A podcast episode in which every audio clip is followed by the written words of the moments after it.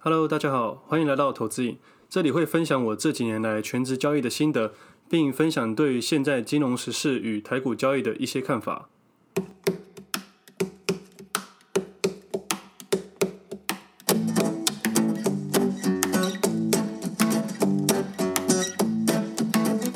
今天是七月二十号，星期一，这是我第十一集的节目。今天聊两个主题，第一个主题是投资股票的初衷，第二个主题是。投资前先理清两件事就好，最后再回答听众留言的问题。我觉得人生有时候很神奇，当你每次想要停下来的时候，冥冥之中就会有人拉你一把。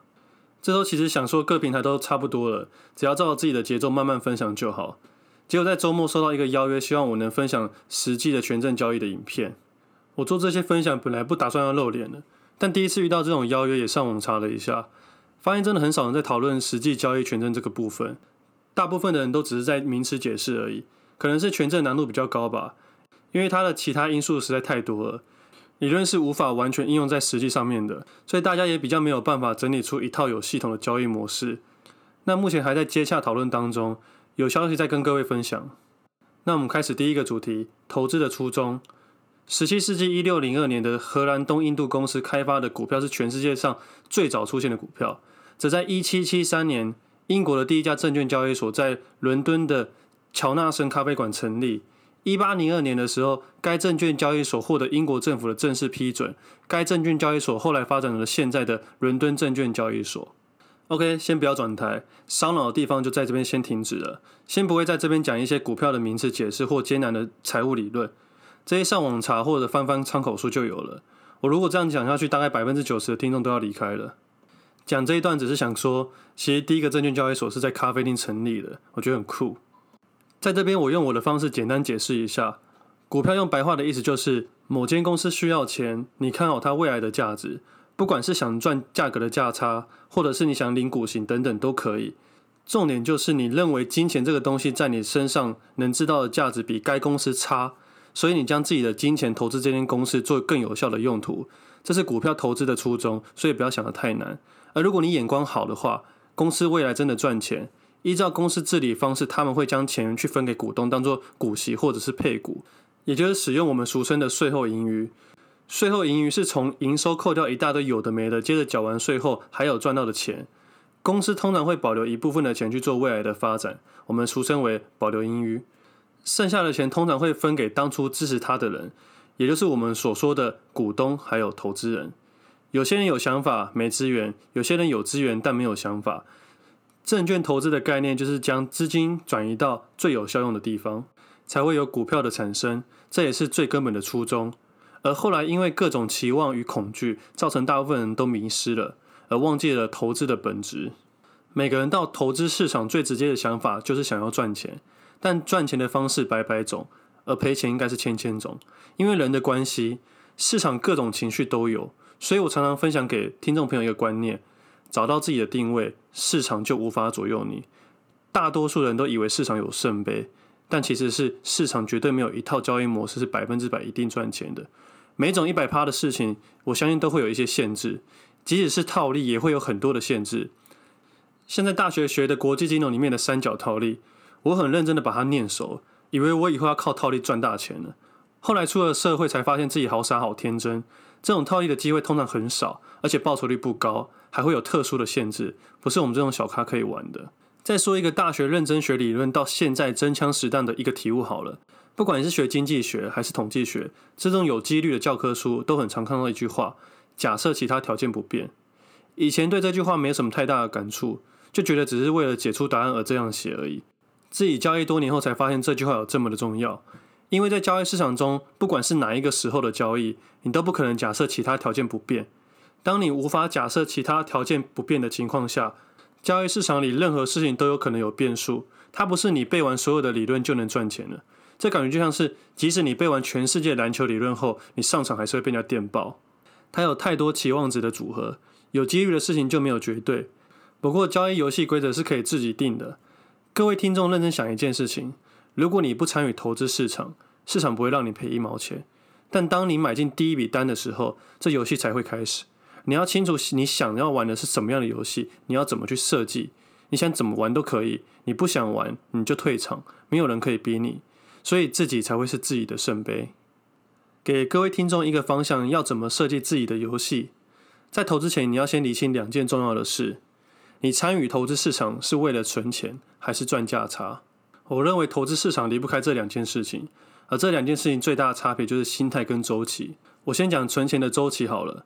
我个人观念是，如果你要设定存钱的话，你就不要使用杠杆，完全回归投资股票最原本的本质。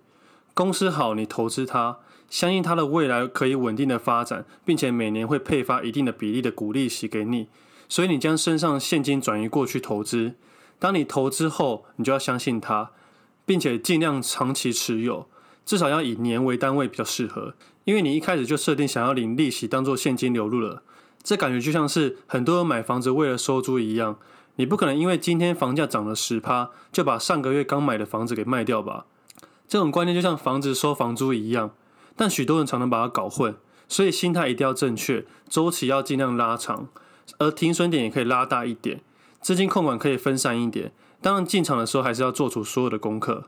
股票存股跟房子收租有一个很大的优势，就是变现的速度。股票你想卖，两天后你就可以收到钱。房子变现则要需要多一点的时间。第二个点就是赚价差，这概念也很简单，就是赚资本利得。不管你要买任何的金融商品，甚至杠杆，都分成价差这件事情。这也是市场最吸引人的地方。这种方式又短又快，立马看到数字的成效。不过也较让人容易失心疯，一个不小心就会重伤，也是大多投资人最容易被诱惑的交易模式。因为有许多情绪掺杂在里面，所以才迷人。不管是外汇、股票、权证、期货、选择权、债券等等金融商品，都是为了赚价差。你不管说你要做短的还是波段的，都是价差，都围绕着价差的概念。这种方式周期当然是越短越好。每个人都想尽办法用最短的时间获得最大的利润，而心态其实就变成投机了。所以各位听众，投资前想给自己设定什么样的游戏？问问自己，你想要存钱还是做价差？不要犯了九成的人都会犯的错误。原本进场前想要做短线交易，赚一波就想走，然后不如预期的下跌，也不停损，开始骗自己说啊，我这是要改成长期投资啊。最后你就会变成超长期投资。我还记得我第一次参加股东会是在二零一五年宏达电的股东会。那天股东会上有一个八十岁的老伯伯跟王董事长许愿说。他说，他从二零一一年以八百七十五元买进宏达电，把三百多万的退休金都买入了。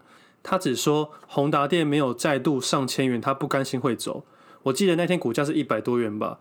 直到二零一八年，宏达电股价已经变成六十元了。这位北北也有参加，但这是他说他是来鼓励王董的，股价他就不敢想了。这例子虽然很心疼，但真的很血淋淋，因为那个时候我在现场。现在宏达电的股价则在三十几元做整理了。如果你想要进场做价差的话，千万要设好停损点，不要让自己变成超长期投资了。我觉得在投资市场里，努力是基本的。努力的优点不止让你提高胜率，更重要的是让你清楚自己在干嘛。举个例子好了，市面上有些教英文的书都会说，不背单字、不学文法，英文也会变好。你觉得有可能吗？我以前还真的相信，我就这样被骗了十几年。我还真的以为不背单字、不看文法，买几本英文书放到家里挂着，英文就会变好了。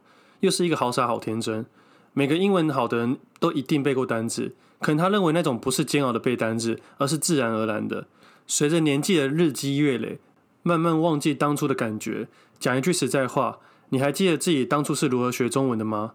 我们以前也是会有背注释、照样造句、练习写生字本等等，只是日子久了，我们也渐渐忘记了。市面上有些书都是用这种封面来吸引目光的。想把你的吸引进来，再慢慢的说服你。很多理财书的标题也会喜欢打“轻松赚百万”，或把赚钱讲得太简单。我能肯定的是，这些只是为了标题杀人。你细细阅读后会发现破绽百出。在交易市场中赚到了钱，也应该将这每一毛钱当做在市场里努力而来的，一点也不轻松。当然，也是有人不做功课，直接买进什么也不知道什么就赚钱的，那这就是运气爆棚了。打麻将也会有新手运，打篮球也会被骂咖投进。最后要针对底下留言的听众回答问题，希望大家可以多在我 Pocket 下面留言或评价，或者你想知道关于投资的事情也可以留言。我现在会看，并且会在节目上回答。也谢谢各位的留言。我前几集大多数绕着权证去讲，有些听众连权证都没有听过，也没有碰过。但其实权证在交易市场已经存在了十多年了。不过我认识的人大部分都觉得很难操作，我是觉得真的比较难操作。不过还是有迹可循。有些听众们觉得我都在讲权证，跟我反映说他们想听股票的事情，所以我们的权证暂时告一段落，之后有机会再分享。现在会搭配着股票或时事做一些讨论。不过目前能留言的语音平台只有 Apple Podcasts 但这样的话对于安卓系统的人想留言评价就比较麻烦了。我上集有提到我是托管在商望。然后我看到有人去许愿留言，希望他们也可以推出这个功能。后来官方回应了，他们也正在研研拟这件事情，所以之后有可能在商望也可以留言评价了。他们的客服是蛮不错的，回复也蛮快速的。那我来回应一下 Apple Podcast 底下的留言。第一则，威力五五六六说，分享实际的经验很棒，觉得频道不错，五星推爆。因为很少可以听到专职投资人分享实际的经验，希望频道可以针对投资心路或盘感走势多多分享。那我们来看下一则，One Bit 一二三四五，这位听众要问我四个问题：推荐的书单、必逛的网站、使用的程式工具、最失败的交易经验。推荐的书单哦，我在真正交易开始后都只看一些心灵层面的书，因为理论的书我在高中、大学时期的教科书都有看过了，而市面上的书大多都在教一些技术、技术分析啊，或者是基本面什么的，但我觉得那些都有一些些盲点，而这些书通常都会避开这些盲点。我觉得有些书的主观意识太强烈，我觉得意义对我来说不大。而我大部分都在看交易心理学的书。如果要我推荐一本书的话，应该会推荐我 IG 上面上次送的书《李佛摩股市操盘术》。他在数字的波动与人生的价值观做挣扎。这本我看了三次，在我交易的不同时期各看过一次，每次的感触都不太一样，影响我蛮深的。但比较适合有经验的人去看。那如果你不确定是哪一本书的话，可以到我 IG 平台上面确认一下。网站的话，我目前没有什么特别一定要逛的。如果要我说的话，我应该说自己的分享平台吧。我把我认为最好的都写出来了，所以我觉得我的网页是必逛的。不过我之前很喜欢市场先生的文章，他的理念大部分都很棒，而且里内容也非常的多。有兴趣的可以去看看。而使用的程式工具，我大部分还是使用一般券商使用的软体而已。最失败的交易经验，这题蛮多人问我了，我等下一次回答。那我们看下一则讯息，第三则。地方妈妈爱学习，五星推爆，很少听到权证的频道，很感谢版主分享这一块。是否可以分享权值后是否遇到重大亏损的时候怎么处理？我曾经有一段时间在研究别人的交易模式，那时的心态应该是自己的交易达到一定的程度，想要更突破自己，甚至想要挑战别人。花太多时间去研究别人的交易，而忘记自己原本的武器，最后当然是一团乱了，也亏损了不少。花了一段时间才走出心理层面的问题。我在面对一次性的重大亏损，其实不太担心。我知道亏损是一定会发生的事情，就像呼吸一样，不可能总是呼吸不吐气吧。我反而会在每一次亏损中学到东西，并在停水后问问自己，我有没有做正确的动作。虽然是停损，但我为自己感到骄傲。但是连续亏损才会对我造成重大的伤害，因为连续亏损是心理层面的问题。也造成我有一段时间觉得市场在烦我，做多下跌，做空上涨，而最后怎么处理呢？我大概尝试了一百种方法吧，感觉那段时间就是不停地撞墙，最后决定先暂时离开市场，把心态调整会赢的心态再回来。我不知道每个人要花多少时间，不过在交易市场里，信心很重要。等你拿回来了后，再用最小的单位去交易，重新开始，慢慢来，你就能走到原来的水准了。而相信我。再一次重新走到这条路上的时候，你会突破新的境界。当你愿意承认自己错误的时候，你已经开始正确了。那今天先回应到这边，觉得这平台对你有帮助的话，也欢迎在底下留言评价，让我知道一下，我才有继续分享下去的动力。我们今天先到这里，我们下次见，拜拜。